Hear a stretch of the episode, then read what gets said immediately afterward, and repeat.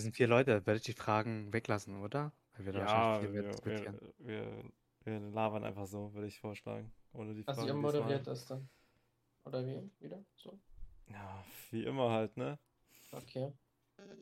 Also, absolut unvorbereitet, ne? Aber das ja, also, wir haben uns halt gedacht, wir reden heute mal über das Thema Isolation.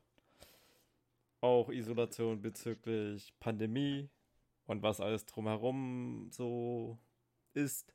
Man muss ja das Mhm. nicht auf dieses eine Thema spezialisieren.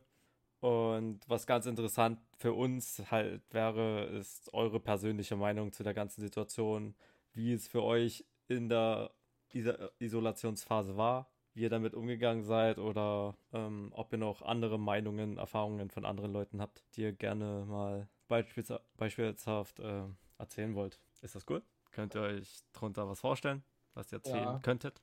Ja, also ich denke, jeder hat da so seine Erfahrungen gemacht. Ja gut, Äh, mehr dann- oder weniger gut oder schlecht. Ja, das ist ja dann alles äh, nach deinem Ermessen zu beurteilen. Dann mache ich jetzt noch schnell das Intro und würde vorschlagen, dass wir dann einfach ganz locker anfangen, oder? Entspannt. Okay. Ähm, hallo und ähm, herzlich willkommen zu einer neuen Folge Hast du kurz Zeit? Heute mal ganz Besonderes mit zwei Gästen. Ähm, ich würde vorschlagen, die Gäste stellen sich auch nochmal ganz kurz vor.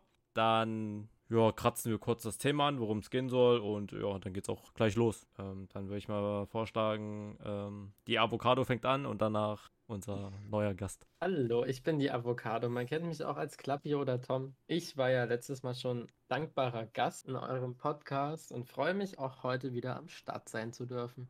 Jo, also ich bin der Yves, äh, bin guter Kumpel von Wang.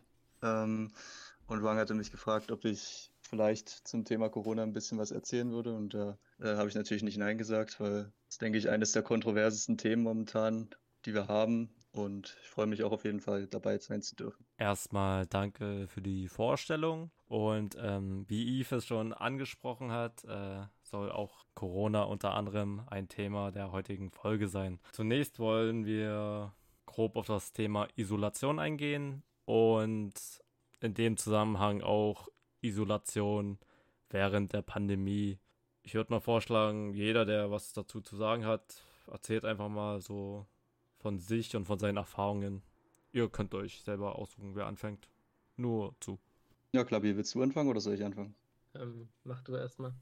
Okay, ja, also was ich so mitbekommen habe, ist, dass es für mich schwer gefallen ist, ähm, gerade auch jetzt bezogen auf mein Studium, da irgendwie am Ball zu bleiben und Motivation zu finden. Ähm, egal, ob das jetzt Lernen betrifft oder auch andere Dinge. Ähm, ja, das ist, keine Ahnung, diese Umstellung. Ähm, das war irgendwie eine Situation, mit der kam ich anfangs nicht so klar.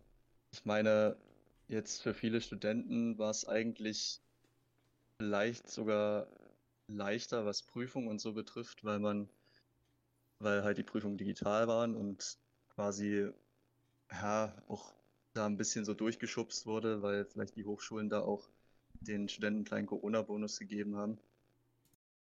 Ähm, aber prinzipiell so sich hinzusetzen und sich auf gewisse Dinge vorzubereiten oder da einfach dran zu bleiben und ähm, die Vorlesungen alle nachzuarbeiten, das äh, ist mir persönlich irgendwie schwer gefallen, weil ich bin da einfach so ein Mensch, der immer jemanden braucht, der einen das dann doch irgendwie erklärt so, also auch ja, persö auf persönliche Art und Weise, also dass ich bei den Veranstaltungen direkt dabei bin und ich auch Fragen stellen kann. Und das war jetzt bei diesem äh, digitalen Lernen nicht so möglich in der Hinsicht, außer vielleicht über E-Mail-Verkehr.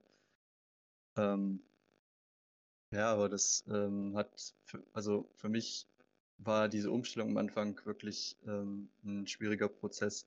Bin zwar mit der Zeit dann auch ein bisschen da so reingekommen ähm, und habe mich dran gewöhnt, aber das hat bei mir auch ein paar Monate gedauert und ich denke, vielen ging es auch ähnlich. Ähm, ich meine, Klappi, bei dir ist ja so, du bist ja in der Berufsschule und du hattest ja sicherlich da ähnliche Erfahrungen gemacht, nehme ich an. Ja, es wurde halt alles umgestellt auf online. Mehr oder weniger holprig. Würde ich dann später einfach noch was zu erzählen. Hm, okay. Ähm, bezogen, ja, bezogen auf so familiäre Sachen, ähm, ist mir aufgefallen, dass halt viele Familienmitglieder von mir so das gemieden, also den Kontakt gemieden haben, einfach weil man Angst hatte, jemanden anzustecken. Jetzt könnte man halt darüber diskutieren, ob diese Angst berechtigt oder unberechtigt war. Aber halt auch dieser familiäre Kontakt ist bei mir teilweise weggebrochen. Jetzt zwar nicht zu meinen Eltern, aber primär halt so bei Familienfeiern, das, was man ja sonst eigentlich immer gemacht hat. Wenn ich mal kurz Ähm, reinkriechen darf. Ähm, ja, gerne, Wir gerne. können das ja gerne unterteilen. Du hast ja jetzt diesen Bildungsaspekt angesprochen. Also für uns Bildung, für die anderen wahrscheinlich Arbeit. Ähm, Du kannst auch einen beruflichen Aspekt. äh, Ja. Das ist ja. Also euer Beruf Student oder halt Beruf Arbeitnehmer. Genau, also ich, ich kann dir da nur zustimmen. An sich, ja, Prüfungen wurden dementsprechend auch angepasst. Nicht in jedem Modul, wie du wahrscheinlich auch bemerkt hast. Ähm, aber generell dieses ganze Feeling, man hat sich halt wirklich nicht mehr gefühlt, als würde man zur Uni gehen. Weil du sitzt halt wirklich jeden Tag zu Hause rum, machst halt deinen eigenen Scheiß irgendwie. Aber dieses Feeling, dass du halt irgendwie in die Uni fährst, deine Vorlesungen dort hast im Hörsaal, deine Übungen dort machst und so. Man hat halt irgendwie die Struktur verloren und dadurch empfand ich es auch schwerer, ähm, für die Prüfungen mich überhaupt vorzubereiten. Ich hatte das gar nicht alles auf dem Schirm und dementsprechend hängt man wahrscheinlich auch mehr. Ja, also bei mir war es eher so, ähm, ich hatte jetzt nicht prim also prinzipiell ein Problem, mich auf die Prüfung vorzubereiten, aber ich musste für die Prüfung letztendlich äh, mich mehr vorbereiten, weil ich quasi viel nachzuarbeiten hatte. So, also übers Semester hinweg, dieser Zeitraum, ähm, da habe ich halt dann fast gar nichts gemacht, weil mir einfach die Motivation gefehlt hat. Ähm, ich meine, das ist zwar, viele Studenten kennen das zwar, m, ist vielleicht auch bei vielen so die Lernstrategie ähm, quasi erst kurz vor den Prüfungen anzufangen, aber ich war eigentlich immer jemand, der da so ein bisschen Ausgleich gefunden hatte, ähm, dass man quasi über das Semester hinweg immer dran bleibt und dann am Ende nicht mehr so viel zu tun hat vor den Prüfungen. Und ja, das war dieses Mal halt nicht so.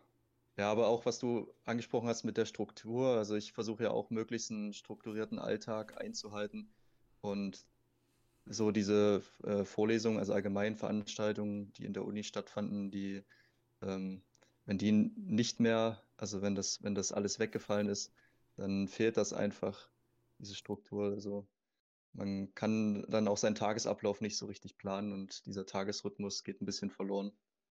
Ja, an der Stelle würde ich einfach mich kurz einhaken. Bei mir bei der, ähm, bei der schulischen Ausbildung war das halt so ähnlich.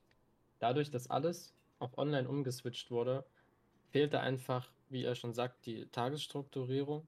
Man ist teilweise wirklich bis spät in die Nacht wach geblieben, konnte früh halt auch ausschlafen.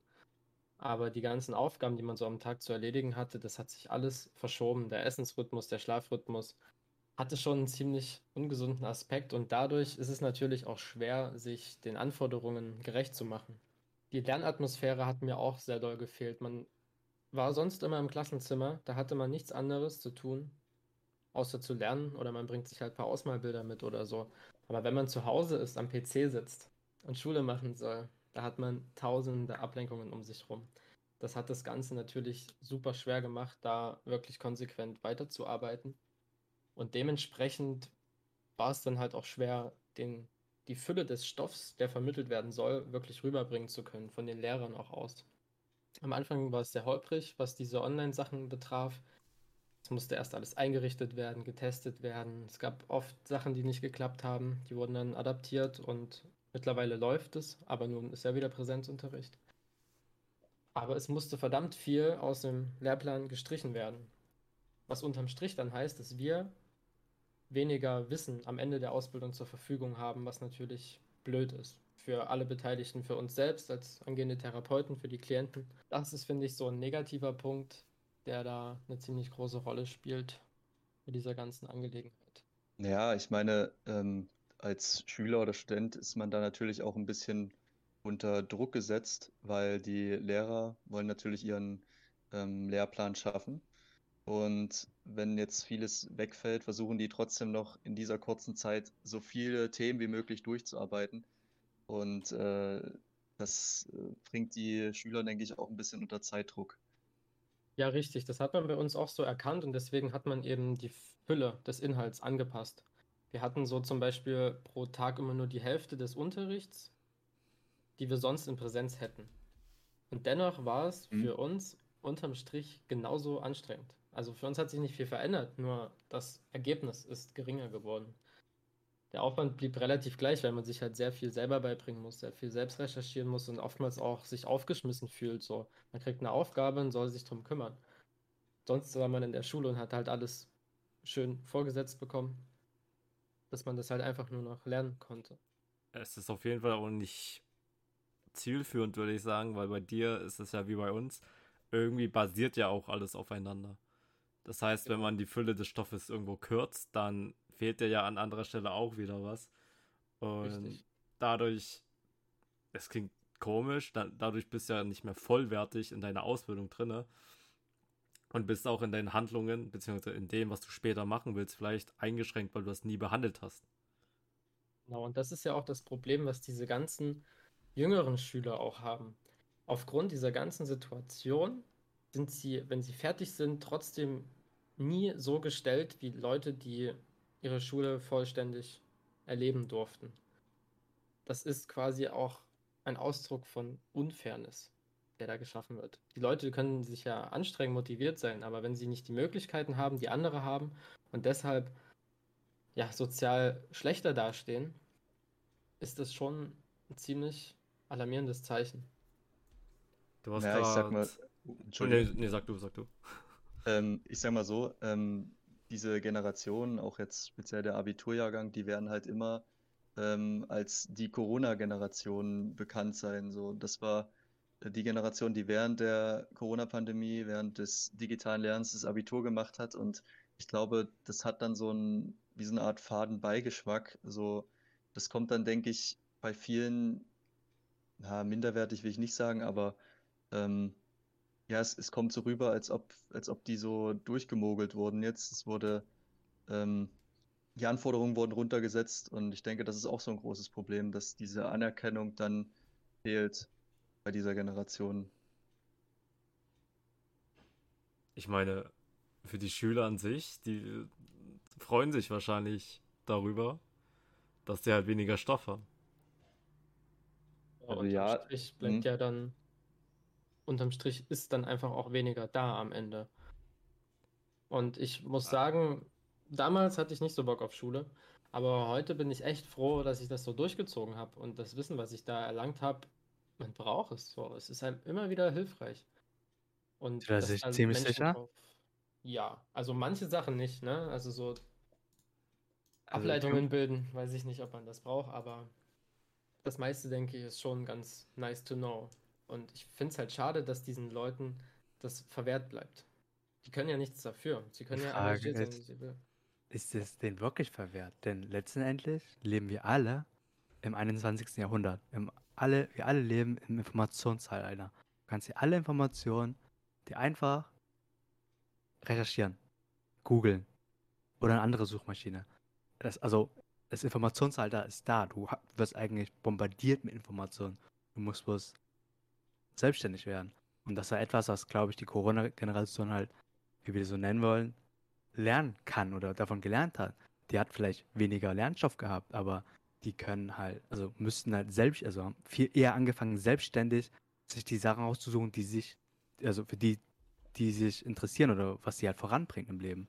Also ich kann für meinen Teil sagen, keine Ahnung, Schule und Studium war cool, aber ich bin mir nicht sicher, ob mich das jetzt vorangebracht hat, ob ich jetzt, keine Ahnung, Ableitung oder wann, keine Ahnung, was für ein Krieg oder irgendwelche Gedichte erörtern, ob mir das wirklich jetzt weiterbringt in meinem jetzigen Leben.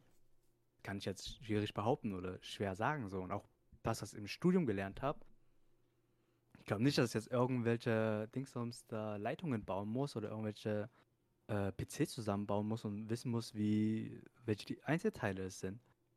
So als Informatiker ist. Letztendlich ist halt Schule oder Studium für mich halt einfach bloß es bietet dir die Grundlagen. Um diesen Grundlagen kannst du dann anfangen, dich weiter zu vertiefen und zu gucken, was dir Spaß macht und dich selber eigenständig äh, das Wissen noch tiefer anzueignen. Denn letztendlich sind die Lehrer halt auch nur Menschen und die, ihr Wissen ist auch bloß begrenzt. Genau, aber wenn wir die jüngere Generation betrachten, Kinder, die brauchen halt einfach eine pädagogische Hand über sich. Ich glaube nicht, dass sich ein Zwölfjähriger freiwillig mit dem Stoff beschäftigen würde, wenn er die Möglichkeit hat, das auch einfach nicht zu tun. Und es muss viel vermittelt werden von außen. Das kann sich ein Kind nicht selber beibringen. Und dann wird natürlich wieder von den Eltern erwartet, dass die diese Lehrerrolle übernehmen, was auch wieder die Eltern teilweise massiv überfordert. Das stimmt, also da jetzt, ich, wir reden jetzt nicht von Zwölfjährigen, sondern eher so, was ihr, so eure Erfahrung.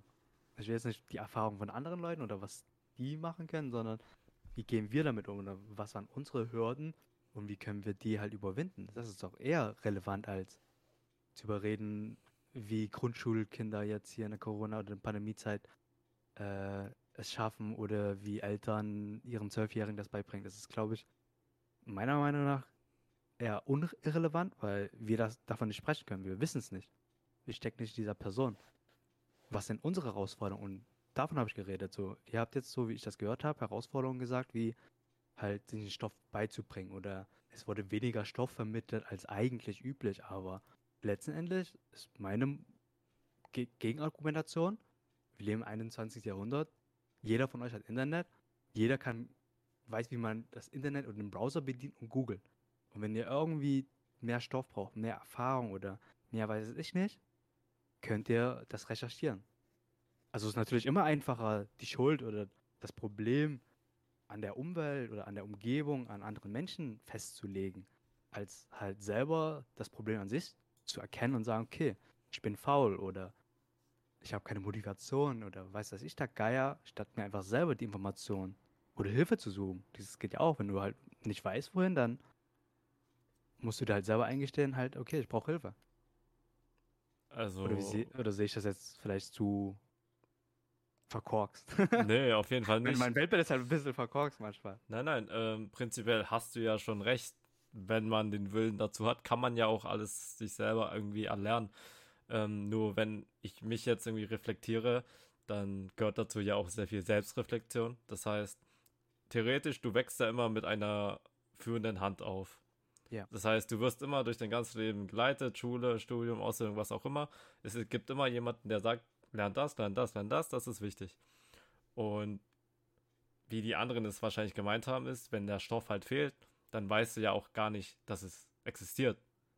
Genau. Das sehe ich jetzt halt. Du, klar, du brauchst, du musst jetzt nicht wissen, wie man einen Computer oder irgendwelche Leitungen zusammenbaut oder so. Aber wenn du es nie behandelt hast, dann weißt du auch nicht, ob es für dich was ist oder nicht. Und da sehe ich eher das Problem. Ja, und nicht nur das, sondern eben auch, dass durch diese Schule und durch die Lehrer diese Aufgaben verteilt werden. Mach das und das kleinschrittig. Man wird geführt. Das motiviert zum einen und das hilft einem halt auch einfach beim Lernen. Man kriegt um, eine Struktur.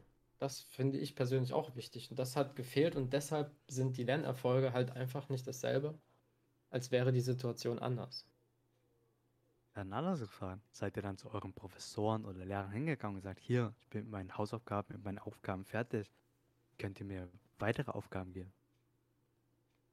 Also, wenn euch irgendwas fehlt und ihr nicht wisst, woher dieses Gefühl, und wenn ihr jetzt vermutet, okay, das ist, weil irgendwas am Lernstoff gefehlt hat, habt ihr selber die Verantwortung übernommen und gesagt, okay, ich schreibe meinen Professor, meinen Lehrer, wie auch immer an und frage nach mehr oder nach mehr äh, Führung, weil ich bin fertig. Naja, das Problem war bei mir zum Beispiel, dass ich trotz alledem ziemlich gut ausgelastet war. Wir hatten immer Aufträge bekommen, hatten ab und zu eine Videokonferenz und wahrscheinlich waren es auch diese Umstände, die diesen psychischen Stress ausgemacht haben, aber viel mehr hätte ich mir in dem Zeitraum auch einfach nicht zugetraut. Also so, war das nicht schon genug, so wie so aus deiner Erfahrung, Klappi? Es war genug so. Arbeit für mich, aber die Arbeit war nicht so effizient, dass ich unterm Strich den Informationsgehalt hätte, als wäre die Situation anders. Ähm, ich möchte auch noch was dazu sagen. Also, ähm, man darf ja auch nicht vergessen, durch dieses ganze digitale Lernen ist allgemein der Zeitaufwand viel höher geworden. Also ich kenne das ja auch von meiner Mutter. Meine Mutter ist ja auch Lehrerin. Und ähm, bei ihr war das so, sie musste halt diese ganzen, ähm, ja, wenn sie Vorle äh, nicht Vorlesungen, wenn sie Unterrichtsstunden vorbereitet hat, dann hat sie die quasi aufgenommen mit einem Aufnahmeprogramm und man, sonst hält man diese Unterrichtsstunde ja in der, in der Schule. So, das ist ungefähr der, der gleiche die gleiche Zeit, die dafür verloren geht, aber danach haben ja die Schüler meistens noch Fragen und im Unterricht ist es so, dass die Schüler dann meistens sofort die Fragen stellen. Und das geht ja dann beim digitalen Lernen nicht. Das heißt, es geht nur über E-Mail-Verkehr oder man macht nochmal eine Art Konsultation, wo die Schüler dann ihre Fragen stellen können. Und dieser zeitliche Mehraufwand ist halt da und das führt dazu, dass quasi in der gleichen Zeit weniger Stoff behandelt werden kann die Hemmschwelle ist auch größer, den Lehrer zu kontaktieren, wenn es über diese offiziellen Wege geht, anstatt wenn man sich einfach meldet und man eine Frage stellt, eins zu eins. Ja, gerade bei, bei den Jüngeren. Da man, lass uns mal weggehen mal davon von den Jüngeren oder was andere Leute können. Also, so sehe ich das. Was bringt das uns über Zwölfjährige zu philosophieren oder Abiturienten, wenn wir nicht in deren Haut stecken? Oder ja, es ist naja, halt. Ja Sachen mit. Ähm, die Frage ist eher, wenn ihr Fragen habt, also wenn wir jetzt mal von euch kennen, ihr habt irgendwelche Fragen und könnt ihr nicht sofort halt E-Mail-Verkehr dauert lange mit dem Professor, mit dem Lehrer oder Konsultation, Termin, äh, keine Ahnung, whatever, ist zu schwierig. Was hat euch daran gehindert, diese Frage zu selber herauszufinden? Also zu hier online, Google. Also ich bin halt ominös, niemand, das ominöse Internet, also wovon alle immer reden so. Also ich bin eigentlich nie einer gewesen, der oft Fragen gestellt hat oder Fragen auch hatte. So, ich habe halt den Stoff, wie er mir gegeben wurde, aufgenommen und dann hat sich die Sache für mich geklärt. Ich habe da nie wirklich ja, weitergedacht so. Und von daher hatte ich halt auch nicht unbedingt das Bedürfnis, eine Frage zu stellen. Und wenn es so sein sollte, dass irgendwas unklar war, natürlich, dann googelt man schnell. Aber das ändert ja nichts an der Tatsache, dass man ja gar nicht weiß, was noch hätte alles kommen können. Ja, aber aus deiner Sicht hast du ja gesagt, du hattest schon genug Aufgaben und ja. selbst wenn, also du hattest gar keine Kapazität mehr, um mehr Aufgaben zu oder mehr Wissen dich, äh, dir irgendwie anzueignen. So die Aussage. Das heißt ja, dann war der Stoff eigentlich angemessen. Denn wo ist denn bitte die Grenze von, wann hast du genug, was ist Grundlage oder wann bist du endgültig fertig mit dem Stoff. Per se.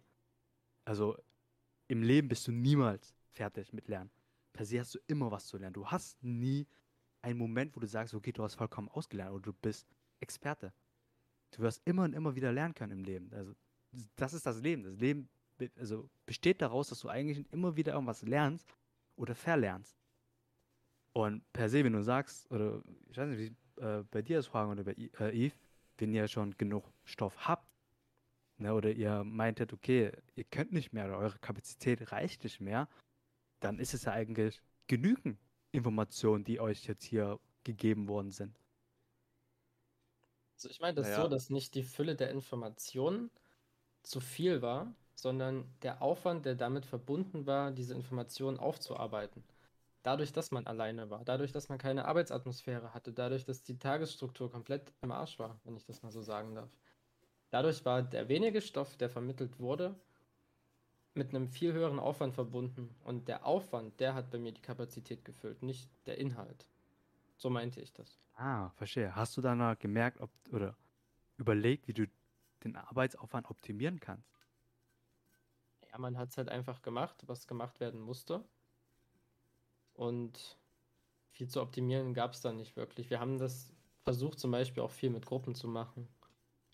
Aber wenn eben auch die Motivation sehr gering ist, weil man jeden Tag nur vom PC sitzt und diese ganzen Stressoren, die diese Situation mit sich geführt hat, auf einen einprallen, dann, dann will man dann nicht viel optimieren, dann versucht man es einfach nur durchzustehen, bis es irgendwann vorbei ist. So war es bei mir.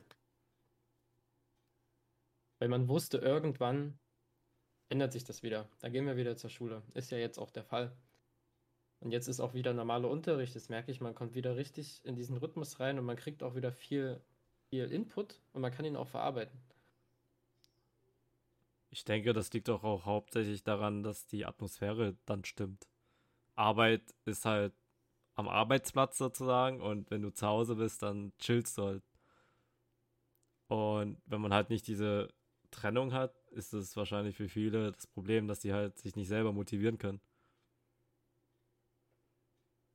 Wenn kein Lehrer vorne steht, der sagt, mach das und dann darauf wartet, dass du es machst. Ich meine, die Verlockung, dass du einfach jetzt bei YouTube dir ein Video ranhaust oder irgendwas zockst oder so, ist halt auf jeden Fall deutlich höher, wenn du halt wirklich in deinem Zimmer sitzt, als in der Uni oder in der Schule. Also sag mir jetzt nicht, dass du bei der Vorlesung wirklich zuhörst und nicht währenddessen noch was anderes machst. Vorlesung macht man schon was anderes, aber wenn du jetzt in der Übung sitzt, was halt wirklich viel äh, Rechenleistung verbraucht vom Gehirn, dann ist es nicht so gut, dass du nebenbei was machst. Ähm, also ich kann es komplett verstehen, was ihr meint mit von zu Hause, also so die Trennung zwischen Arbeit, Berufung, oder sagen wir mal Berufung, ne? also ob du Student bist oder ein Arbeitnehmer, das ist halt euer Beruf. Äh, die Trennung zwischen Berufung, Privatleben ist halt schwer, wenn es halt zu Hause ist, in den eigenen vier Wänden. Und dann noch schwerer, wenn man vielleicht nur ein Zimmer hat, so wo man in einem Zimmer alles macht. Vom Schlafen, Essen, keine Ahnung, Kochen. Ähm, dass es halt da etwas schwierig fällt, oder nicht etwas, sondern dass es halt schwierige, schwierig fällt, so eine geistliche Trennung zu haben und dann auch per se abschalten zu können. Und dadurch halt die Motivation auch fällt, fehlt, etwas zu machen oder halt die Verlockung größer ist, sich halt abzulenken. Und äh, ich kann das Ja. verstehen. Und bei mir persönlich gesehen, nicht zu Hause aus, also wenn, wenn ich zu Hause arbeiten muss, ne, weil ein Techniker kommt oder XY, dann versuche ich, keine Ahnung, ob es euch hilft, aber ich versuche mich halt so zeitlich Rahmen zu festzulegen, wo ich sage, okay, ich mache das und das und ha- halt mein, mein PC aus, so. Und habe nur meinen hier Arbeitslaptop am Laufen und arbeite. Also ich merke zu Hause zum Beispiel, mache ich öfters Pausen, was ja okay ist, aber das ist so, weil ich mich belohne und ich sage, okay, ich, keine Ahnung, ein, zwei Stunden programmiere ich und dann mache ich eine halbe Stunde Pause. Gefühlt so um diesen Rhythmus. Ich weiß nicht, ob euch das vielleicht hilft, dazu irgendwie einen Rhythmus zu bekommen oder etwas die Motivation zu Hause zu lernen oder eurer Berufung nachzugehen. Das ist natürlich nicht leicht, aber man kann halt nur das Beste draus machen. Und keiner von uns kann halt die Zukunft vorsehen und kann sagen, okay, keine Ahnung, ja, XY ist das alles vorbei und dann ist alles wieder picobello und normal, aber wer weiß, also wann kommt die Zeit? Willst du bis zu den warten, um zu leben oder willst du halt jetzt anfangen, dein Leben in die Hand zu nehmen und versuchen, das Beste aus der Situation zu machen? Also wenn man die Ja. Kapazitäten dafür hat und sich auch selber motivieren kann wie du, dann ist das schon bemerkenswert. Wenn ich jetzt von meiner Situation spreche, dann ich verliere halt dieses Pflichtbewusstsein. Das heißt, ich habe 24 Stunden am Tag. Das heißt, wann ich die Aufgaben mache, kann ich ja jetzt selber entscheiden. Ich habe keine Deadline, ich habe niemanden, ähm, der das mit mir kontrolliert. Ich mache das halt alles für mich. Und äh, Vorlesungen und so wird ja eh alles hochgeladen. Das heißt, wann ich es mir angucke, ist ja auch, auch völlig egal. Ja. Das heißt, ich sollte um sieben aufstehen, denk mir aber, hm, bist doch eh zu Hause, morgen bist du auch zu Hause, kannst auch mal länger schlafen. Und dadurch verliere ich halt diese Trennung, diese Struktur und finde, ich schieb dann all, halt alles auf. Ich schieb alles noch mehr auf, als vorher schon war. Es ist ja Ja, So, hart gesagt, es ist dann halt dieses Mangel, mangelnde, mangelnde Antrieb, Motivation oder mangelnde Selbstdisziplin. Das Problem ist, ich, man hat ja keine. Alternative. Weißt du? Äh, äh, Ich mache halt alles in diesem Zimmer. Ja, Wenn ich auch. wirklich lernen will oder so, dann bin ich früher halt in die Slub gegangen oder bin in die Uni gegangen, habe mich mit Eve getroffen in irgendeinem Lernraum und habe das Ja. dann halt durchgezogen und wusste, okay, jetzt mache ich meine Arbeit, danach kann ich Cheme gehen und dann kann ich machen, was ich will. Jetzt ist es halt, oder vorher war es halt so, hm, ja, Schwierig. Schwierig, ja. Hast Ich du denn, glaube, ähm, ja, ja. Ich, ich glaube, jeder hat ja auch so seine eigene Art, ähm, sich zu motivieren oder seine Strukturen in den Tagesablauf reinzubringen. Bei mir ist halt ähm, diese aktive Entscheidung, zu einer Übung oder Vorlesung hinzugehen, ist halt für mich Teil meines, meines, meiner Struktur. Und das wird mir ja quasi genommen. Also ich habe ja nicht mehr die Möglichkeit, ähm, zu der Veranstaltung hinzugehen. Das ist ja äh, unter Zwang wird das ja quasi untersagt. Also der Hochschule ist es ja verboten, diese Veranstaltungen durchzuführen. Und ähm, ja, also ich finde, man kann das jetzt nicht äh, anderen Menschen vorwerfen, dass das für die halt eine Situation ist, mit der sie erstmal nicht klarkommen. Weil ich, ich glaube, dass jeder Mensch irgendwo ein Individuum ist und jeder da so seine eigene Art und Weise gefunden hat, wie er seinen Tagesablauf regelt. Und für einige Menschen ist das halt komplett weggebrochen. Das ist ein guter Ansatz. Also per se, wir drehen uns nicht gerade im Kreis. Wir drehen uns nicht im Kreis.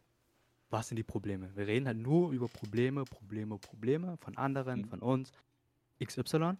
Aber was ist die Lösung oder wie seid ihr damit umgegangen? Oder wie geht ihr jetzt aktuell um, um wenigstens etwas Fortschritt? Also per se werdet ihr wenigstens einmal pro Woche, wenigstens, keine Ahnung, wenn es auch nur eine Minute ist, irgendwas für eure Berufung tun. Wie geht ihr damit um? Sagen wir mal so. Also Probleme reden ist cool, aber wenn man nicht nach Lösungsansätzen geht oder nach Lösungs, also nicht lösungsorientiert geht, redet man nur über Probleme, aber wird niemals die Probleme ähm, hier lösen können. Und der Ansatz, den du ja gesagt hast, Yves, jeder Mensch ist ein Individuum, jeder Mensch hat sein, also, also da sind wir uns, glaube ich, alle einig, dass aufgrund von der Pandemie, aufgrund der ganzen Isolation, ist für jeden das Leben mehr oder weniger auseinandergebrochen. Die Struktur hat gefehlt, die, äh, sozial, die sozialen Netze haben gefehlt, also sozialer menschlicher Kontakt, Face-to-Face hat gefehlt. Also sehr viele Dinge, die jeder von uns kennt. Für den einen ist es mehr, für den anderen weniger. Aber vielleicht, was, glaube ich, den Zuhörern eher interessiert ist, wie sind wir damit umgegangen oder wie gehen wir gerade aktuell noch damit um? Wie haben wir trotz dieser ganzen Pandemie versucht weiterzuleben und Schritt für Schritt etwas zu machen für unsere Berufung, für unsere Hobby oder weiß es nicht, der Geier. Ja, also mein Ziel war es jetzt auch nicht hier irgendwie, ähm, ja, mich zu rechtfertigen irgendwie Nee, nee, für. wollen wir auch nicht, aber die Lösung, also das muss euch auch nicht rechtfertigen. Es geht ja auch nicht ums Rechtfertigen. Hier geht es einfach nur, dass wir Mhm. so einfach über unsere Probleme reden und vielleicht Lösungsansätze bringen, die vielleicht den einen helfen und den anderen halt auch nicht, aber einfach über Lösungsansätze oder über Probleme reden und ja, damit, wie wir damit umgehen. Ja, also Oder wie gehst du damit? Ja, genau. Fangen wir mal an, Yves. So, du hast das ja vorge also me- mehr oder weniger angeschnitten. Für jeden ist es halt wirklich das Leben zusammengebrochen. Da sind wir uns alle, also sind wir alle einer Meinung. So. Wie sind wir damit umgegangen? Und wie bist du persönlich damit umgegangen, mit dieser Isolation, mit diesen ganzen, ja. Wie hast du vielleicht Strukturen in deinen Alltag reinbringen können? Oder wie hast du trotzdem etwas für deine Berufung machen können? Also ich habe natürlich äh, möglichst versucht, äh, trotzdem soziale Kontakte ein bisschen zu pflegen. Also ähm, das heißt natürlich nicht, dass ich mich jeden Tag mit x-beliebigen Leuten getroffen habe, aber so wichtige Sachen wie Vorbereitung für Prüfungen habe ich dann mir jemanden halt genommen, mit dem ich das zusammen gemacht habe, weil ich glaube, in der Gruppe kann man sich immer besser motivieren als alleine. Ja, was Gutes. Juan, wie sieht es bei dir aus? Wie kamst du mit der ganzen Situation? Wie hast du nach und nach halt Struktur vielleicht in den Alltag gebracht? Und wie hast du dich motivieren können oder nicht motivieren können, aber was hast du gemacht, um das Problem dieses des Zusammenbruch einer Struktur, äh, eines, eines strukturellen Lebens als Student, wie hast du das wieder auf die Reihe bekommen während der Pandemie? Mm, Bei mir war es ja ein Stück anders. Ich war ja jetzt bis vor kurzem im Praktikum und das war ja auch über Homeoffice. Das heißt, ich hatte schon so eine Art Verpflichtung, Struktur. Ähm, das heißt, ich bin halt jeden Tag um 8 um 9 aufgestanden, habe dann versucht, mit so wenig Pausen wie möglich meine Belegarbeit zu bearbeiten. Normalerweise wäre es halt 9 to 5 gewesen, aber weil ich das halt die ganze Zeit vor meinen Augen hatte, kam ich halt wirklich nicht davon los. Ich glaube, da hatten wir auch schon öfters mal darüber geredet, ähm, Mhm. dass ich überhaupt nicht abschalten konnte in den sechs Monaten. Das heißt, wenn mir nachts, keine Ahnung, 23 Uhr noch was eingefallen ist, wie ich das umsetzen konnte, dann habe ich mich halt auch rangesetzt. Ähm, und so habe ich halt auch meinen Alltag beschritten. Das heißt, ich habe rund um die Uhr dafür was gemacht, dafür gearbeitet und ähm, hatte nicht wirklich das Gefühl, ausgeglichen zu sein. Was ich aktiv dagegen getan habe, ich habe mir halt dann, keine Ahnung, jeden Tag von, von fünf bis um sechs bin ich halt rausgegangen, spazieren gegangen. Hab halt, ja, versucht, einen klaren Gedanken zu fassen, bevor ich mich halt wieder ans Werk gemacht habe. Und ähm, mir hat wahrscheinlich auch sehr geholfen, dass ich eine Freundin habe und gar nicht so vereinsamt bin wie manch anderer. Das heißt, ich hatte meinen stabilen sozialen Kontakt. Bei dir, Klappi, so als ähm, Azubi, wie kamst du mit der ganzen Situation zurecht? Ja, also da ja durch die Ausbildung sehr viel Interaktion mit der Schule wichtig ist oder halt darauf baut es sich ja auf, war es halt so, dass es am Anfang, als es dieses kopflose Durcheinander gab, halt bei mir persönlich auch relativ wenig lief. Man hat halt auch einfach mal die Freizeit genossen. Es war halt wie vorgezogene Ferien und dann nach und nach hat sich das ja immer mehr aufgebaut, dieses Online-Schooling. Da gab es dann halt mal Videokonferenzen und so weiter und das hat man dann halt mitgenommen. Ich habe mich da auch verpflichtet gefühlt. Das war zwischenzeitlich auch aufgehoben, dass es Fehlzeiten dafür gab, aber trotzdem habe ich da halt teilgenommen. Man will ja auch vorankommen. Und wie du schon sagst, man versucht sich dann eine Tagesstruktur irgendwie aufzubauen. Es klappt halt nicht so gut, wenn man allein dasteht damit. Und mein größeres Problem war halt eher diese soziale Interaktion, die mir echt gefehlt hatte. Weil ich denke, das ist für den Menschen wichtig. Der Mensch ist ein soziales Wesen. Der Mensch braucht seine Herde. Ansonsten bedeutet das evolutionsbiologisch gesehen, dass man in großer Gefahr ist, dass man eventuell daran sterben könnte. Es hat natürlich einen großen Impact für alle von uns auf die Psyche. Demnach war es für mich erstmal wichtig, dieses Problem so ein bisschen zu lösen. Ich bin jemand, der auch gerne mal alleine ist. Deswegen wohne ich nicht in einer WG, sondern wohne alleine. Ich könnte mir das gar nicht vorstellen, permanent von Menschen umgeben zu sein. Ich brauche halt auch mal meinen Rückzugsort. Von daher war das für mich relativ okay am Anfang noch, dass man eben wirklich alleine da steht. Aber nach und nach merkt man dann, wie sehr einem das fehlt. Diese physisch reale Interaktion. Meine Lösung war dann, dass ich halt ziemlich viel online gemacht habe. Meistens über Discord. Man hat sich halt online mit Freunden getroffen, was zusammen gespielt. Auch des Öfteren Videoanrufe gemacht, dass man ein Bild, eine Audio hat. Das imitiert damit quasi die soziale Interaktion. Aber unterbewusst ist einem, denke ich, klar, das ist nicht das Wahre. Das ist nicht real man nimmt Interaktion mit einem Menschen mit allen Sinnen wahr und das, was man dort gesehen hat, ist nur ein digitales Abbild. Das hinterlässt, denke ich, unterbewusst seine Spuren. Und ja, wie Wang schon sagt, ich wohne alleine. Ich hatte jetzt niemanden.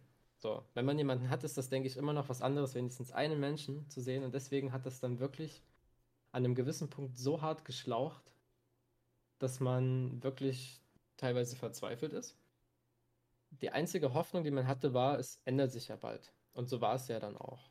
Man musste halt abwarten und mittlerweile ist wieder ziemlich viel offen. Ich gehe wieder zur Schule, für mich ist das jetzt nicht mehr existent, das Problem.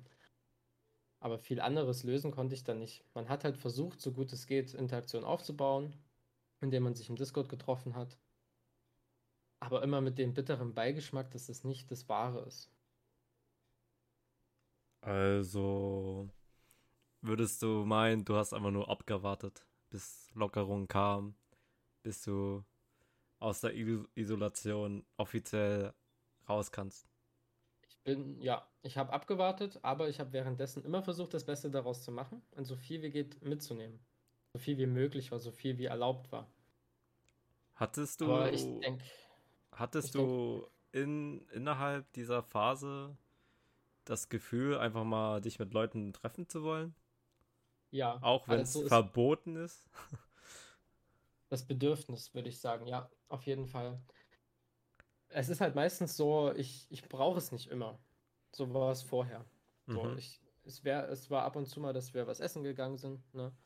Und das war okay so, aber ich brauche das jetzt nicht immer. Ich kann damit auch ein paar Wochen auskommen. Aber was mich selber also so verwundert hat, dass dann wirklich nach ein paar Wochen in dieser Isolation dieses brennende Bedürfnis danach kam, einfach mal wieder einfach mal in eine Bar zu gehen, einfach mal Menschen zu sehen, ein bisschen zu quatschen, nach Hause zu gehen.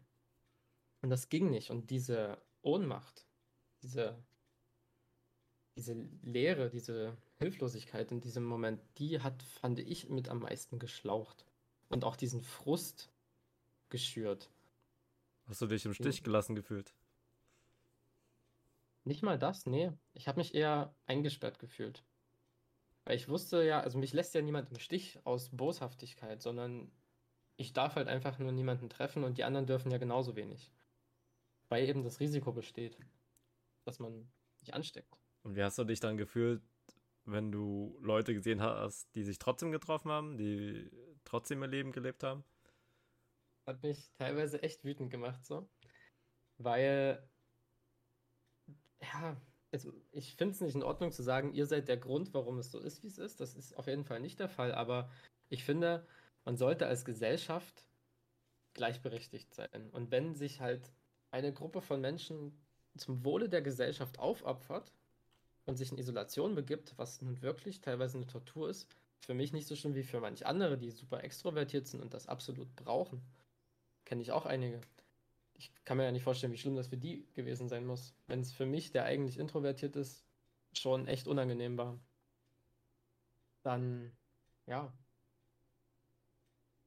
Ich glaube, da sind wir auch an einem Punkt, wo man halt auch drüber diskutieren könnte, ob diese ähm, Vorgabe der Isolation, also dieser Zwang, ob das notwendig gewesen wäre und ob der Schaden, der daraus entstanden ist bei den Menschen, ob das vielleicht nicht einen größeren Schaden dann verursacht hat. Dann kannst du gerne mal deine Meinung dazu sagen, Yves. Das wäre ganz interessant.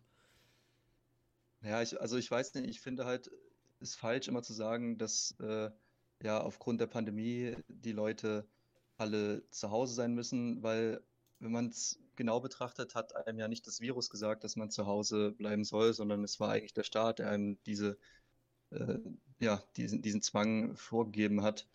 Und ähm, ja, also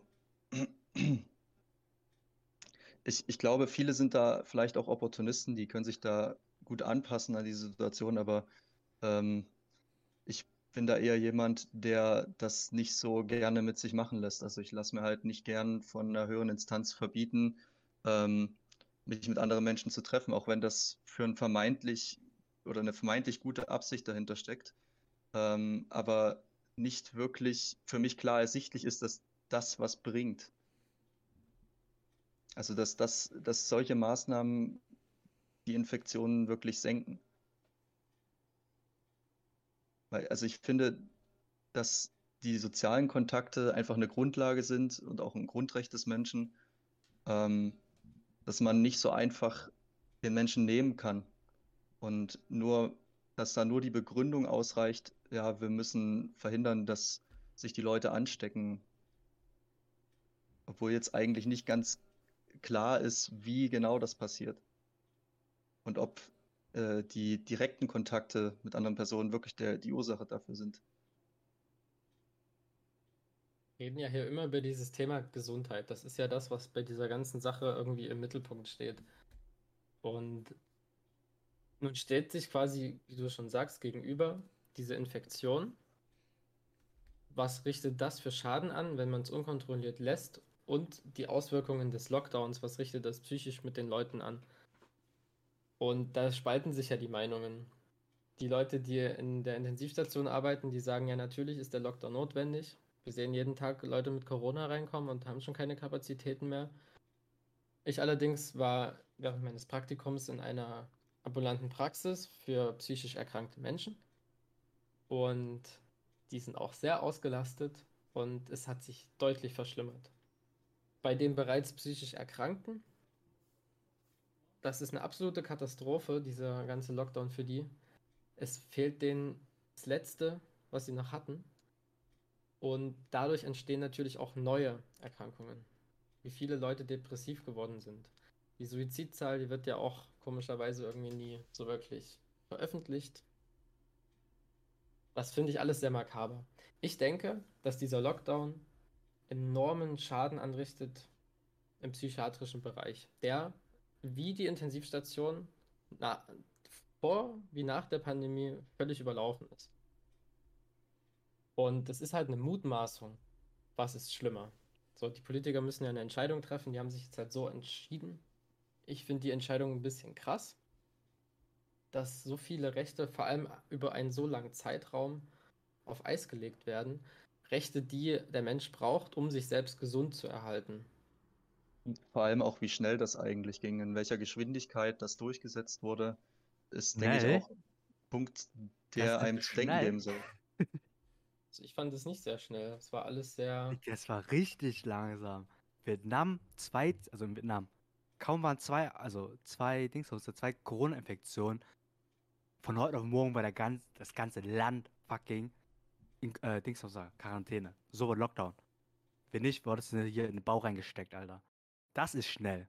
Deutschland, das ist mega langsam, Alter. Hier, wir wussten schon seit Anfang, was war das? 2019, ne? Wussten wir schon, dass so eine Pandemie sich langsam ausbreitet. Ja, Deutschland hat 2019 was kaum was gemacht, so ein bisschen so halb Lockdown, halb nicht. Äh, äh, Also Anfang 2019 war schon die, die Rede und Deutschland hat nicht mehr reagiert. Und Na, also dieses ich find- Schneckentempo also ist so, ja ähm, verantwortlich dafür, dass der Lockdown nicht die, den Effekt hervorruft, den er sollte. Was frustriert. Also wenn wir uns jetzt mal, wenn wir uns jetzt mal zurückerinnern an März 2020, ähm, wo quasi klar war, okay, es, ähm, es gibt mehr Neuinfektionen, es ist ein leicht exponentieller Anstieg zu verzeichnen, ähm, fand ich schon, dass mit relativ zügig, äh, relativer Zügigkeit da ähm, sehr viel durchgesetzt wurde. Also Sportveranstaltungen, ähm, alles, was im Bereich von Freizeitveranstaltungen ist, wurde ähm, sofort untersagt bzw. ausgesetzt auf unbestimmte Zeit. Ähm, dann kam die Maskenpflicht dazu, dann kam, kam die Kontaktbeschränkung dazu. Ich meine, du hast jetzt Vietnam angesprochen als Beispiel, aber da weiß ich nicht, ob man das so vergleichen kann, weil Vietnam hat vielleicht auch eine andere Gewaltenteilung und ein anderes Rechtssystem. Da, da kann vielleicht sowas auch von Seiten der Regierung viel schneller durchgesetzt werden.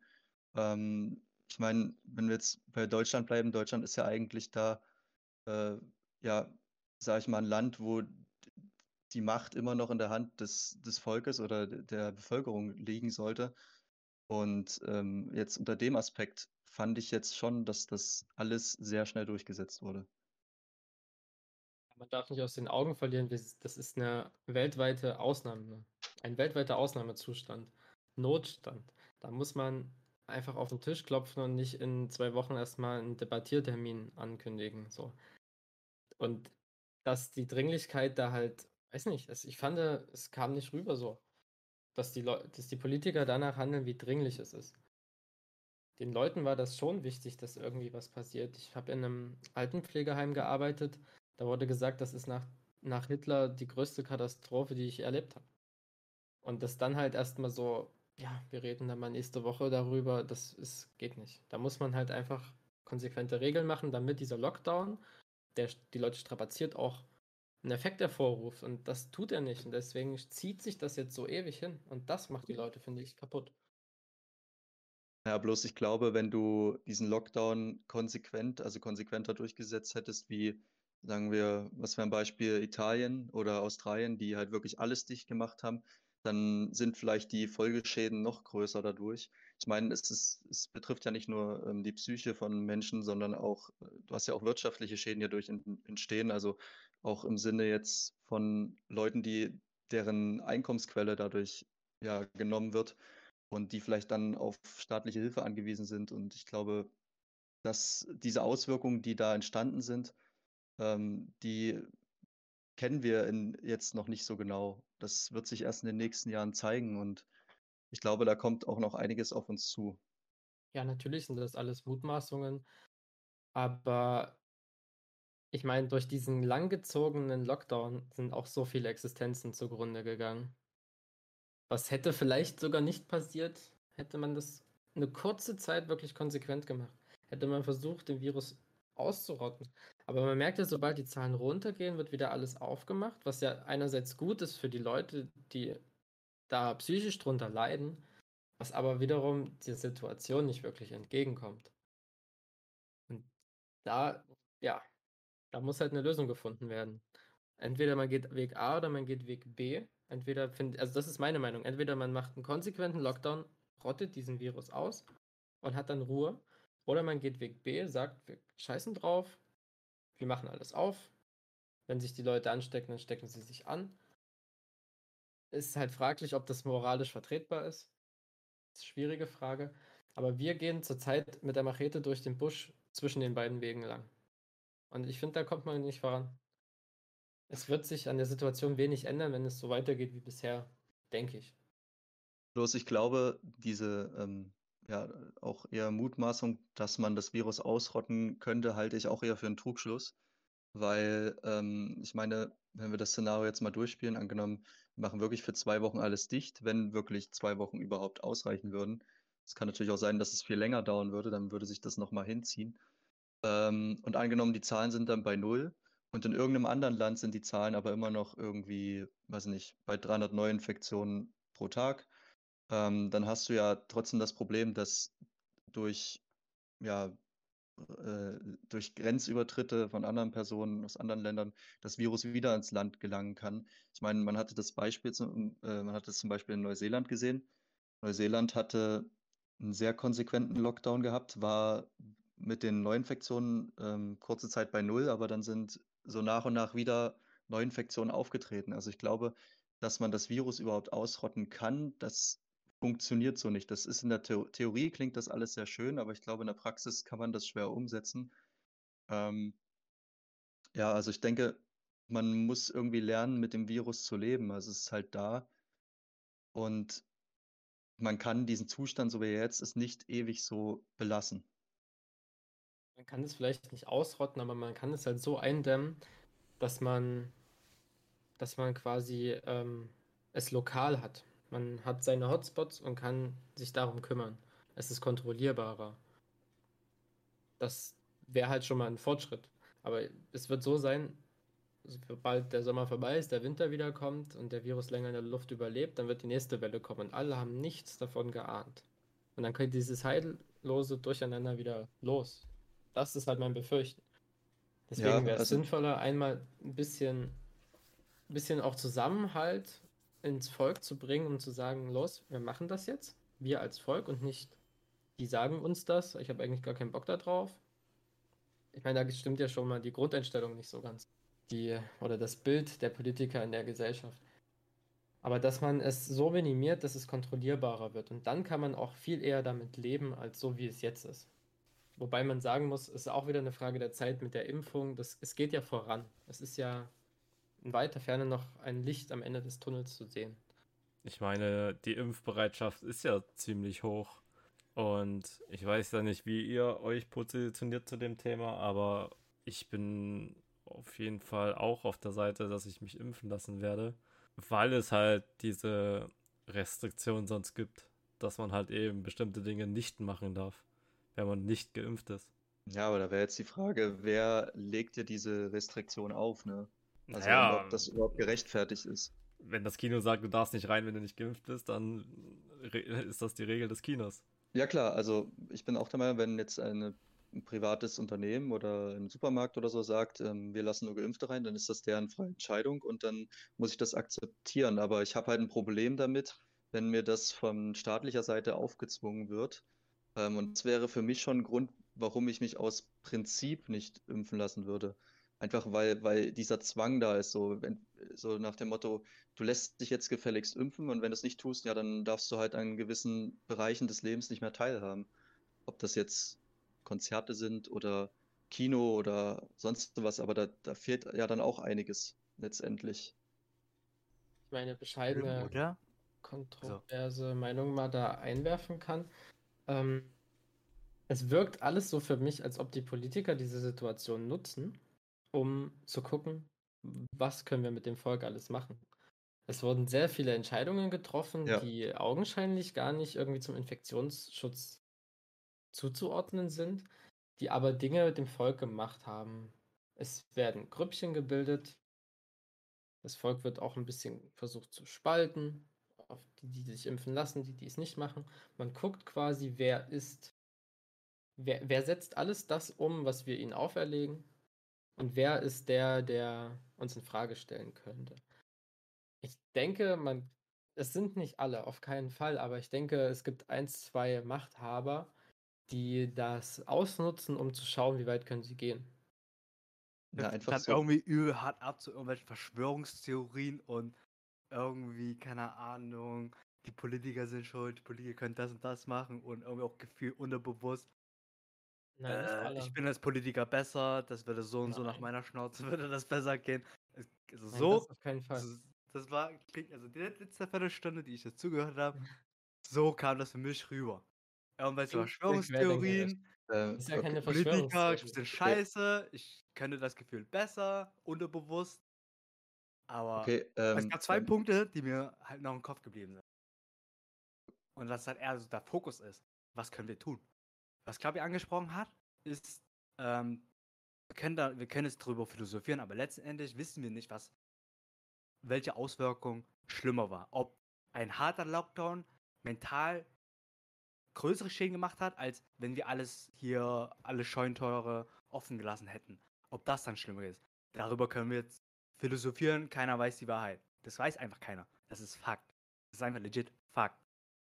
Was wir eigentlich ja, machen können, oder worüber wir eigentlich schon geredet haben, ist, wie geht man damit um? Wie geht jeder einzelne von einzelnen Individuum von uns mit, den, mit Isolation um? Das hatten wir schon besprochen. Da habe ich euch gefragt, wie ihr damit umgegangen seid, äh, wie ihr Schritt für Schritt wieder Halt am Leben gefunden habt. Einfach am Leben, weil es gibt ja, wie es Klapi auch schon gesagt hat, die Suizidzahlen sind wahrscheinlich enorm in die Höhe gestiegen, aber die werden halt nicht veröffentlicht, so eine Vermutung.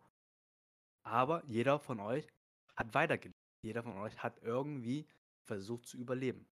Der eine hat halt eine Freundin, der, eine, der andere ist halt spazieren gegangen, der andere hat nach und nach halt wieder äh, seine Berufung mehr Zeit gewidmet. Das sind doch diese Lösungen, über die wir reden sollten oder vertiefen sollten, als was wäre, wenn ich Politiker wäre, das wäre besser oder die Politiker haben Scheiße gebaut. Ja, natürlich haben Politiker vielleicht falsche Entscheidungen getroffen oder der, der ganze Staat oder das ist nicht der Geier. Aber Politiker sind auch nur Menschen. So, das müsst ihr dann halt, auch, also müsste das auch so sein. Politiker sind auch nur Menschen. Und wenn die Fehlentscheidungen gemacht haben, dann liegt das halt an vielen Faktoren.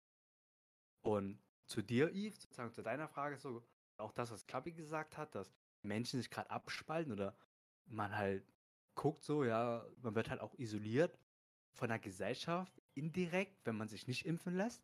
Ja, das ist halt so. Also, was, es ist halt so, aber wir leben halt in diesem Sozialstaat, wo der Staat, Sozialstaat, wo der Staat dir sagt, tu das, damit es der Allgemeinheit gu gut tut.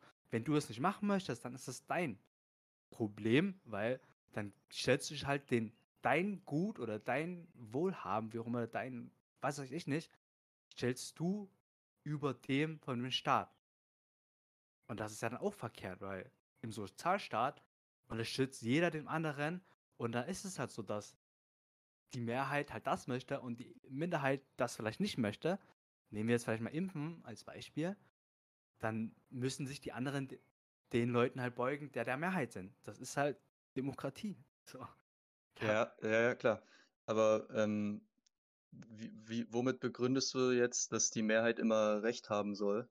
Ich habe nicht gesagt, Recht haben oder nicht. Es geht einfach darum, was der Allgemeinheit gut tut. Ich habe nicht gesagt, dass es richtig oder falsch ist. Das wissen wir nicht. Die Zeit wird sich zeigen, ob eine Entscheidung richtig oder falsch ist.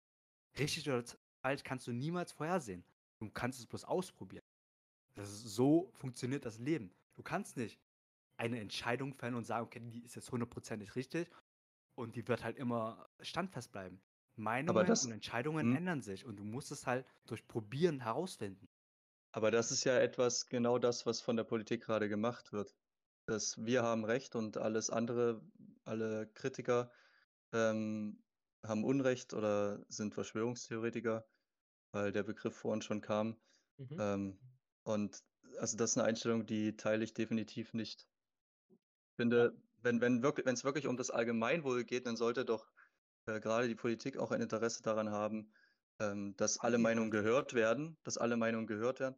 Ähm, ich meine nicht die Politik, sondern dass, dass die Menschen Interesse daran haben, also die Bevölkerung, dass alle Meinungen gehört werden und dass auch Kritiker zu Wort kommen und dass man nicht gleich diffamiert wird, weil man eine kontroverse Meinung vertritt.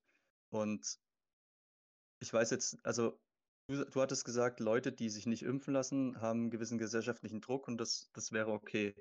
Ähm, ich meine, klar, es gibt kein Recht darauf, in der Gesellschaft Anerkennung zu finden für seine Taten oder für seine Handlungen, die man gemacht oder nicht gemacht hat.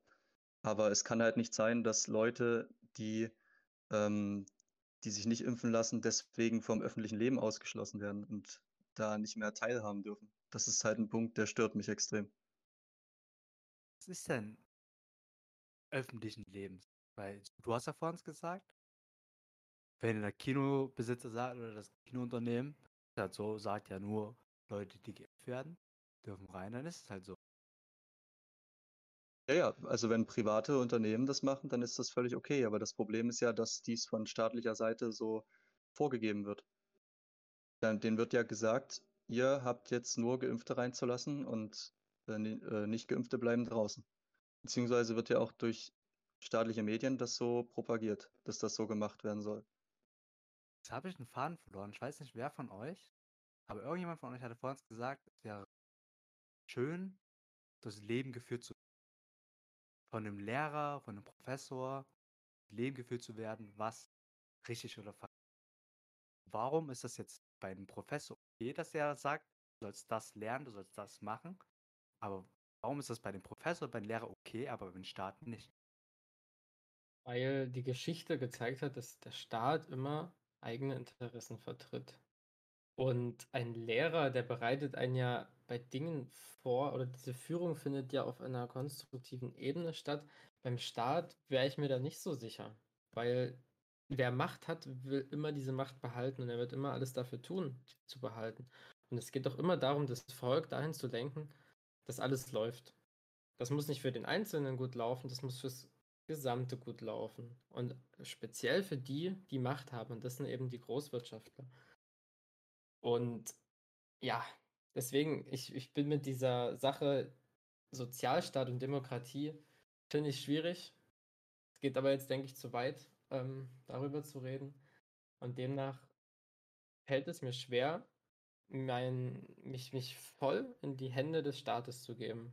Den komplett blind zu vertrauen. Ihr wisst schon, was er tut. Weil wie oft hat die Geschichte gezeigt, dass Machthaber, egal ob das jetzt ein Diktator ist oder ein Zusammenschluss, der sich dann Demokratie nennt, ähm, dass das ganz schnell in eine ganz schön blöde Richtung abrutschen kann. Und deswegen finde ich es gut, kritisch zu denken und Sachen zu hinterfragen. Und ich finde es absolut schlimm, dass mittlerweile im eigenen Volk schon diese Meinungsfreiheit unterbunden wird. Sobald man was, wie Yves das sagt, sobald man was Kontroverses sagt, dann ist man ein Querdenker, ein Echsenmensch, was weiß ich. Das finde ich scheiße. Man sollte doch seine Gedanken äußern können. Man sollte doch Dinge, die passieren, hinterfragen. Ohne dafür abgestempelt zu werden, in eine Ecke gestellt zu werden. Zumal es ja auch so ist, wenn das wirklich stimmen würde, dass diese Leute, die äh, zum Thema Corona kontroverse Meinung vertreten, alles Spinner sind, dann wäre es doch die beste Idee, diese Leute einfach reden zu lassen, weil dann würden sie sich ja von selbst entlarven. Aber wenn man halt die Meinung dieser Leute unterdrückt, dann ist das für mich eigentlich eher ein Anzeichen dafür, dass vielleicht die Kritiker doch eher recht haben könnten. Menschen mit Stolz würden sich nie eine Fehlentscheidung eingestehen. Deswegen machen die lieber die kritischen Stimmen leiser, damit sie gut dastehen. Ähm, kann ich verstehen, aber letztendlich kann keiner von uns sehen, was falsch ist was Ja. das Richtige allgemein kann einem Genau. letztendlich kann nur jeder selber die Entscheidung fällen, was richtig oder halt falsch ist für die Gesellschaft. Du musst halt für dich selber definieren, dir selber gut tut oder dich der Gesellschaft halt beug, also hier stellen oder halt deine eigene Meinung. Wenn du sagst jetzt so, stimmt so, ne? Klar, Schwarzarbeit war früher, also hier Menschenhandel war damals cool so in 1800 oder weiß ich nicht. Aber es gab Menschen, Querdenker, was weiß ich nicht, wie wir es nennen wollen. Ich will einfach andere Menschen, die gesagt haben, nö, die finden das nicht gut, Schwarzarbeit oder ähm, Menschenhandel. Oder auch vor Dingshoms da 50 Jahren, also noch nicht so weit her, oder was aber, oder vielleicht 60, 70 Jahre, Zweiter Weltkrieg, wo jeder, für die Mehrheit der Deutschen, okay, cool, es ist gut, Krieg zu führen und halt Juden zu hassen oder Menschen zu hassen oder Personengruppe zu hassen. Aber es gab auch Querdenker oder wie auch immer ihr das nennen wollt, einfach andere Menschen, die eine kritische Meinung haben.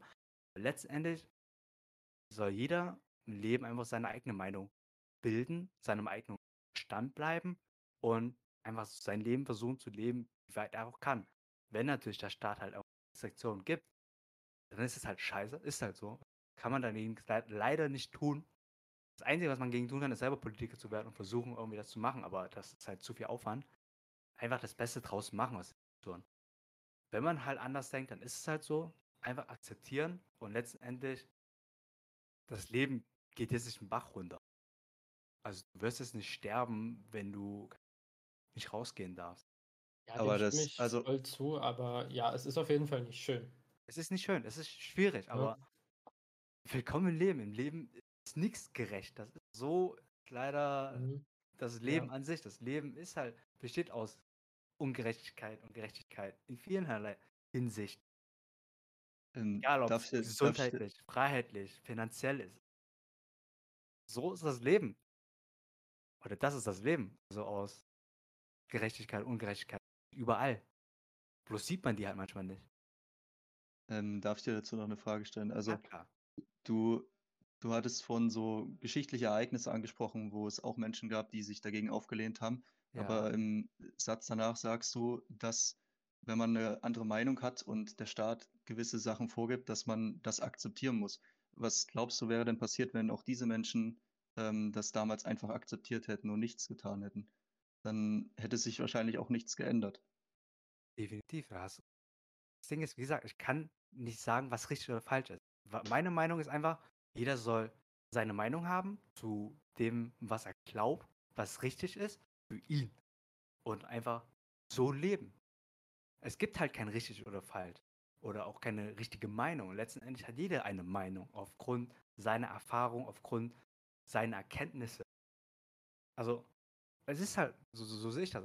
Versuch einfach das Beste aus dem Leben zu machen, mit dem, was das Leben dir gibt.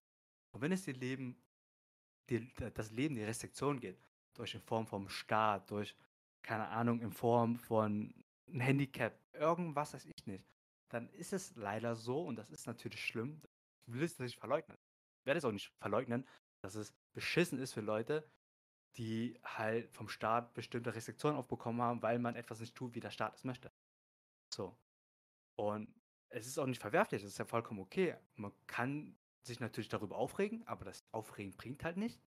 Einfach damit leben. Einfach damit leben, halt einfach das Beste draus zu machen und damit umzugehen. Ich Und finde zum Beispiel auch Teil, wenn ich jetzt weg von der Gesundheit gehen würde, finanziell gesehen, dass der Staat mir einfach 50, fast 50 Prozent meines Einkommens einfach wegnimmt, finde ich auch nicht cool. Aber ich denke mir so, okay, gut, ja, kann dagegen jetzt auch nichts tun.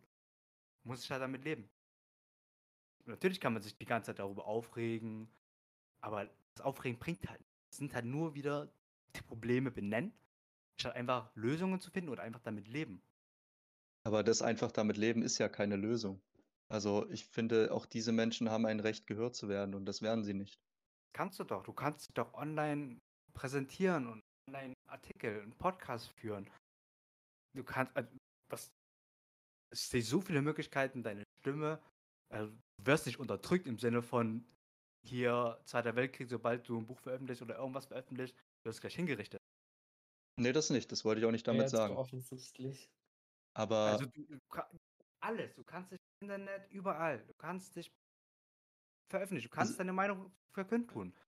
So sehe Also ich ich das. bin- Also, du wirst nicht unterdrückt, so meiner Meinung. Also ich bin Oder ganz nicht ehrlich, ich, ich, ich würde bezweifeln, dass man heutzutage im Internet noch überall seine Meinung ähm, kundtun darf, ohne dass das Folgen hat. Es gibt halt immer Möglichkeiten, also sag mal, es gibt immer Möglichkeiten, irgendwas zu tun, wo, wo du sagst, richtig für dich, fühlt sich für dich richtig an. Es gibt halt, wie gesagt, kein richtig oder falsch. Es gibt nur richtig oder falsch für dich. Und darin solltest du dich orientieren, meiner Meinung nach. Meiner Meinung nach solltest du dich einfach nach deinen eigenen ethischen Kompass oder weiß ich nicht widmen und so leben. Man ist es halt schwierig natürlich oder halt unmöglich vielleicht, je nachdem wie du es nennen möchtest oder natürlich auch mal situationsabhängig, damit umzugehen und damit zu leben. Man kann nur das Beste daraus machen. Das Beste daraus machen ist immer situationsabhängig. Es gibt halt keine das- goldene Regel oder keine ein goldenes Rezept, wo du sagst, wenn du das und das machst, in dieser Situation, bist du auf dem richtigen Weg. Das gibt's einfach nicht. Aber wenn man diesen Ansatz bis zum Ende durchdenkt, dann würde es ja bedeuten, dass Moral etwas, also Moral und Ethik etwas Subjektives ist, was ja äh, nicht sein kann. Also ein Mensch, der anderen Menschen Schaden zufügt, keine Ahnung, über eine Körperverletzung oder einen Menschen umbringt, der denkt auch, dass für sich moralisch das das Richtige ist. Ja, das ist das Extrembeispiel. Aber keiner weiß, also wie gesagt, jeder muss nach seinen eigenen moralethischen Vorstellungen leben. So, und keiner kann sagen, das ist definitiv verkehrt und das ist definitiv falsch. Klar, das Extrembeispiel, wenn du sagst halt Mord, da gehen viele von uns mit, dass halt verwerflich ist oder dass es falsch ist, aber für die Person ist es richtig. Es sind viele Faktoren, das, das, aber das ist wieder was anderes. Da hatten wir ja auch mal darüber geredet, ist ja dann psychologisch etwas verkehrt, wenn du dann sagst, du willst jemanden töten. Da trifft ihn jetzt aber wieder ab. So, Aber man Ja, darf aber ich- ja gar nicht seine, seine subjektive, moralisch richtige Entscheidung treffen, weil es eben diese Vorschriften gibt. dann, also wie gesagt, ich frage euch jetzt einfach direkt, und das sind einfach meine, mein Finger in die Wunde stecken sozusagen. Wir reden Mhm. ganz über Probleme. Was könnt ihr dagegen tun? Letztendlich ist es immer einfacher, wirklich immer einfacher, die Probleme in anderen Menschen zu sehen, Probleme in der Umgebung oder in irgendwas, weiß ich nicht, zu suchen. Was kann man dagegen tun? Also, so wie ich das heraushöre, habt ihr starke Probleme damit, mit dieser Restriktion. Reden wir einfach mal, statt über das Problem zu reden, weil da das führt nicht, also ist nicht zielführend, über ein Problem zu reden, sondern was könnt ihr dagegen tun? Ja, wie du schon meintest, ist der Akzeptanz der, der, der sinnvollste oder der naheliegendste Weg. Natürlich, man muss halt das akzeptieren, wie es ist und selber für sich das Beste draus machen. Damit kriegt man aber nicht das Problem gelöst. Man überbrückt halt nur die Zeit. Es wird, man, man blendet das Problem ja quasi damit Ja, du aus. tust nur ein Pflaster drauf. So, aber immer noch Genau. die Also meine, Frage, so was lässt es könntet ihr dagegen tun? Man kann immer was dagegen tun. Jedes Problem hat eine Lösung. Etwa packt man die Lösung an der Wurzel, äh, das Problem an der Wurzel an oder man packt ein Pflaster drüber. Du hast mir jetzt gerade ein Pflaster erzählt. Ja, genau. So, was ist, wie kannst du das Problem lösen, wenn du damit so ein Problem hast? Also ganz ehrlich, ich denke, dieses Problem ist in einer Größenordnung, das lässt sich nicht so leicht lösen, weil da ist der Ursprung tief in den gesellschaftlichen Grundsätzen. Das ist ja das Ding. Da- Das Und Ding ist, ja, du deswegen- musst das Problem an der Wurzel anpacken. Und an der Wurzel, äh, wenn wir mal einen Baum nehmen, weißt du, du kannst einen Ast Dingsbums da leicht mit deinen Händen ab, äh, abreißen. So wie, keine Ahnung, ein Pflaster drauf packen oder weiß ich nicht. Aber da, den Baum zu entwurzeln, das Problem zu entwurzeln, das verbraucht enorm viel Energie, enorm viel Kraft und enorm viel Durchhaltevermögen. Frage ich Ja. euch einfach direkt so, also so wie ich das gehört habe. Was, wie könnt ihr das Problem lösen? Wie könnt ihr das Problem an der Wurzel lösen? So als Lösungsansatz für diesen Podcast. Ich glaube, alleine schafft man die Wurzel nicht. Da muss man viele Leute sammeln, um überhaupt an eine Lösung denken zu können. Da muss man wirklich was bewegen. Und das ist eine Herkulesaufgabe. Das ist nahezu unmöglich. Und ja, für uns alle ist es halt am einfachsten, das zu akzeptieren. So lässt es sich weiterleben. Aber ob wir das Problem wirklich so lösen können, das bezweifle ich ehrlich gesagt. Ich glaube, es wäre sogar am sinnvollsten, wenn man einfach versucht, sein Leben zu leben. Weil Ja, sonst ver- verschwendet man ja seine Zeit, seine Energie. An einer Wurzel zu rütteln, die sich einfach nicht bewegt. Für mich ist dieses, dieses Abwarten und äh, auf bessere Zeiten hoffen, ist für mich eher ein Aufschieben des Problems. Ähm, und Hey, wie würdest du das dann? Ich, na, ich finde es allgemein schwierig, jetzt über Lösungsansätze zu reden, weil wir uns in dem Problem, äh, was vorherrschend ist, nicht einig sind. Also du ähm, bist halt der Meinung, dass das gerechtfertigt ist, diese Restriktion. Und ich bin halt der Meinung, dass es nicht gerechtfertigt ist. Und ich sehe sehe halt das Problem da in, in den Zwangsmaßnahmen von Seiten, von Seiten des Staates und du siehst vielleicht das Problem eher in dem Virus. Ähm, und da, deswegen wird es schwierig, da jetzt für uns beide da Lösungsansätze zu schaffen. Also mein Lösungsansatz wäre wahrscheinlich ähm, Aufklärung, für Aufklärung in der Gesellschaft sorgen und dass kritische Meinungen wieder gehört werden, um diese Zwangsmaßnahmen zu beenden. Und was tust du aktiv dagegen? Ich tue aktiv etwas dagegen, indem ich hier sitze und mit dir darüber spreche. Und wir diskutieren darüber, also es kam Diskussion zustande. Und du hast zumindest vernommen, dass ich da eine andere Meinung habe und vielleicht Ja. denkst du darüber nach. Und so könnte man Schritt für Schritt vielleicht ein Umdenken in der, äh, in der Bevölkerung anstoßen. Also tust du aktiv etwas dagegen, indem du dich mit Leuten hinsetzt und mit der Erwartung rangehst, dass die Person von deiner Meinung überzeugt. Nein, also das habe ich nicht gesagt. Ich habe nicht gesagt, dass ich mit der Erwartung rangehe, dass andere Leute, ähm, diese, nach, nachdem ich mit ihnen geredet habe, die gleiche Meinung teilen. Also es geht einfach nur darum, um zu zeigen, äh, zu zeigen, dass es auch andere Meinungen gibt, weil viele Leute trauen sich das heutzutage nicht mehr. Aber hast du nicht gesagt, dass ich dann, also, ich kenne deine Meinung und dass, so laut deinen Worten, dass ich dann, dass es dann zu einem Umdenken und dass du dann nach und nach weiter so Leute, sagen wir, das, ich hasse das Wort überzeugen, von einer Meinung zu überzeugen. Jeder Mensch hat seine eigene Meinung aus seinen eigenen ma- Erfahrungen, ne? Meinungen können sich ja ändern. Also es ist Das ja, stimmt. Meinungen können sich definitiv ändern. Aber die müssen sich nicht immer ändern. nee, also das würde ich auch niemals, niemals erwarten, aber ähm, es ist eine, es ist, die Intention ist auf jeden Fall dahinter, auch äh, andere Meinungen, äh, andere Menschen zum Umdenken zu bewegen. Ich erwarte das nicht explizit von diesen Menschen, aber ähm, ja, ich, ich gebe natürlich mein Bestes, das ähm, ja, so rüberzubringen, dass diese Menschen ein gewisses Verständnis für andere Meinungen aufbringen. Du will- so wie ich das verstanden habe, du bist gegen diese Restriktion, dass Leute, die sich nicht impfen lassen, ein konkretes Beispiel, auf ein konkretes Problem beziehen würden, dass du dagegen. Sehe ich das richtig? Du meinst jetzt, äh, dass, dass Leute, die nicht geimpft sind, ausgeschlossen werden? Genau, dass sie bestimmte Aktivitäten oder auch von bestimmten, ähm, ja, von bestimmten Aktivitäten und von bestimmten Gebäuden, ja, Ob ich dagegen bin? Ja. Ja, definitiv. Also so, solange das von staatlicher Seite aufgezwungen ist. Siehst du das Ganze, Juan? Du bist ganz schön lange still gewesen, schon so eine halbe Stunde. Ich mich nicht irre. Gar Bist du nicht. schon eingeschlafen? Nein, nein. Ich meine, letztendlich hatten wir doch einen ganz interessanten Austausch. Und ich glaube nicht, dass einer von uns den anderen von irgendeiner Meinung überzeugen will oder so, sondern es ist mal interessant von dir zu hören, Yves, dass du halt so denkst und nicht gleich ein Verschwörungstheoretiker bist und auch nicht gleich irgendwie rechtsextrem und so weiter. Und ich finde auch gut, dass du das alles so sachlich sehen kannst, Dirk.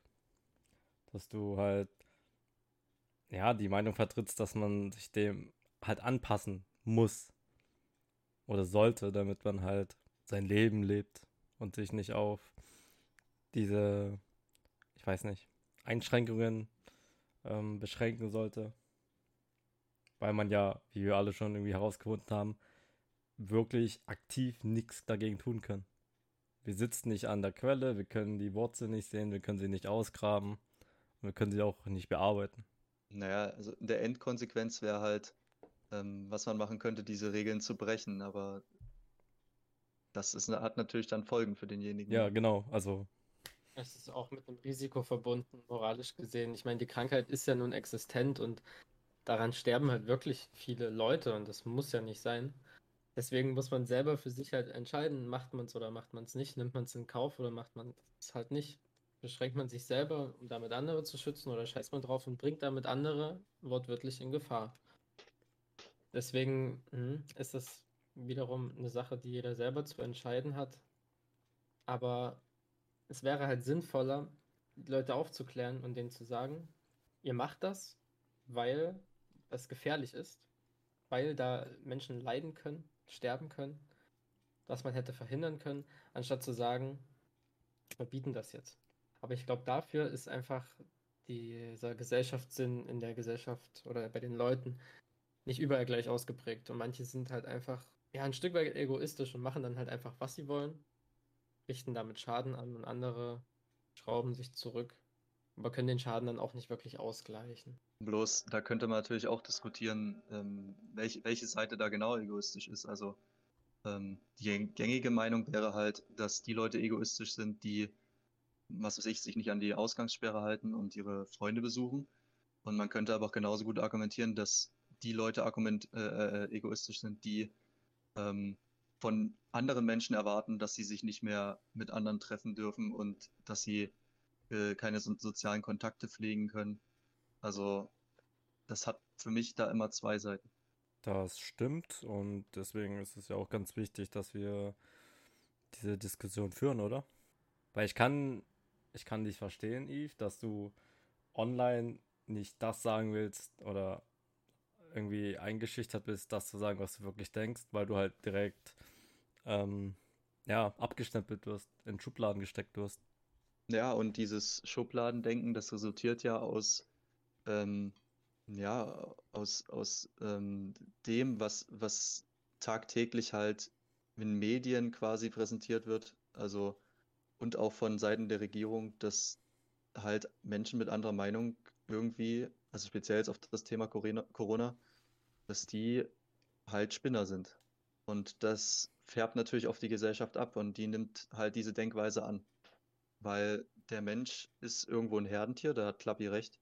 Und er folgt der Masse. Und wenn die Masse halt der Meinung ist, die Gruppe von Menschen sind Spinner, dann ähm, ist der Mensch dazu bestrebt, dieser Masse zu folgen, weil er will natürlich nicht einer von den Boommännern sein.